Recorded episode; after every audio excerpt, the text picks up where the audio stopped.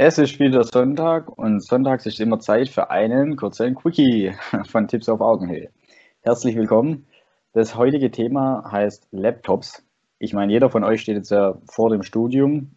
Vor dem Studium merkt ihr natürlich alle, ihr braucht einen Laptop. Ihr habt bisher noch keinen gehabt. Ihr habt bisher einen stationären PC gehabt. Jetzt geht es natürlich los mit der Suche.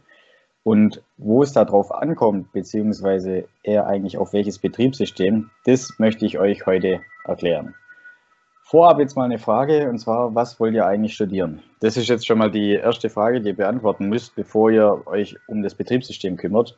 Weil wenn ihr zum Beispiel in Zukunft Betriebswirtschaftslehre oder eine Naturwissenschaft, wie jetzt Maschinenbau, Informatik, Biologie, Physik, Elektrotechnik Wirtschaftsingenieurwesen oder auch eine Rechtswissenschaft ähm, studieren wollt, dann würde ich euch oder würden wir euch eine Windows-Basis empfehlen. Warum das Ganze?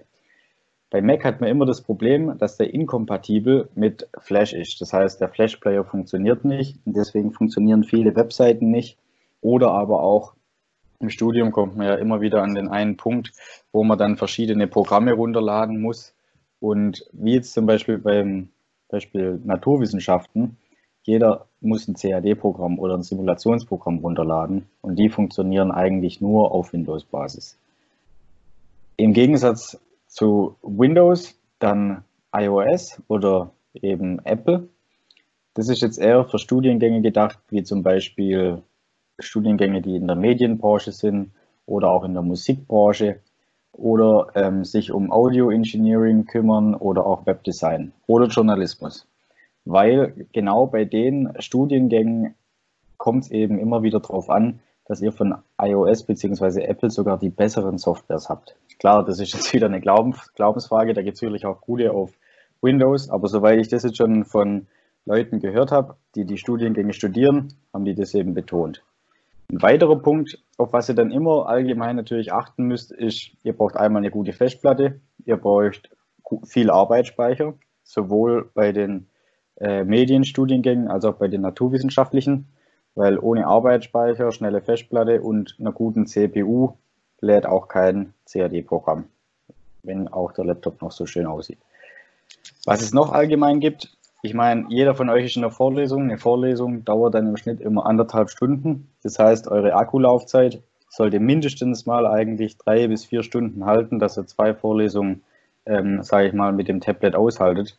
Aber das ist eigentlich kein Problem, wenn man jetzt mal auf die Datenblätter schaut. Die schaffen ja immer so ihre sechs bis sieben Stunden. Oder geht halt dann nachladen, je nachdem. In manchen Vorlesungssälen ist es auch so, dass ihr eine Steckdose mit dabei habt. Dann erübrigt sich natürlich das Problem. Ein CD-Laufwerk ist jetzt heute nicht mehr so Stand der Technik, sage ich mal. Was ihr eher braucht, ist ein HDMI-Anschluss, falls ihr mal eine Präsentation machen müsst. Und dann euren Laptop sozusagen an den Beamer anschließt. Da ist das natürlich sehr wichtig. Zudem, keiner möchte einen Laptop rumtragen mit 10 Kilo. Gibt es heute, glaube ich, auch nicht mehr.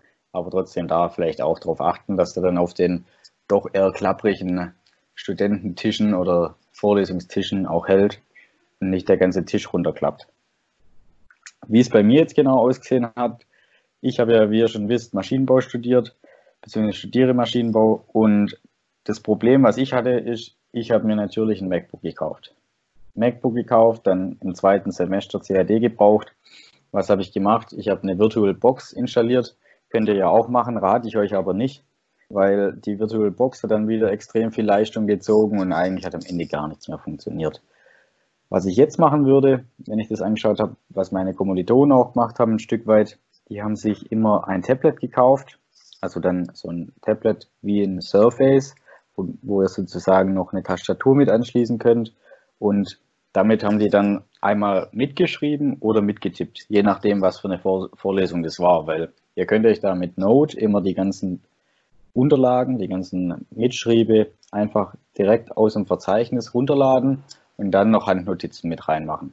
Super praktisch. Und als echter Profi macht man das dann natürlich auch noch so, dass man sich die Tafelabschriebe abfotografiert. da muss man es gar nicht mehr abschreiben und kann die einfach in seine Unterlagen mit einfügen. Als letzter Tipp noch, es gibt immer vor Semesterstart verschiedene Angebote, wie zum Beispiel beim Mediamarkt habe ich damals 400 Euro gespart bei meinem MacBook, als ich das gekauft habe, weil die für Studenten nochmal spezielle Tarife anbieten.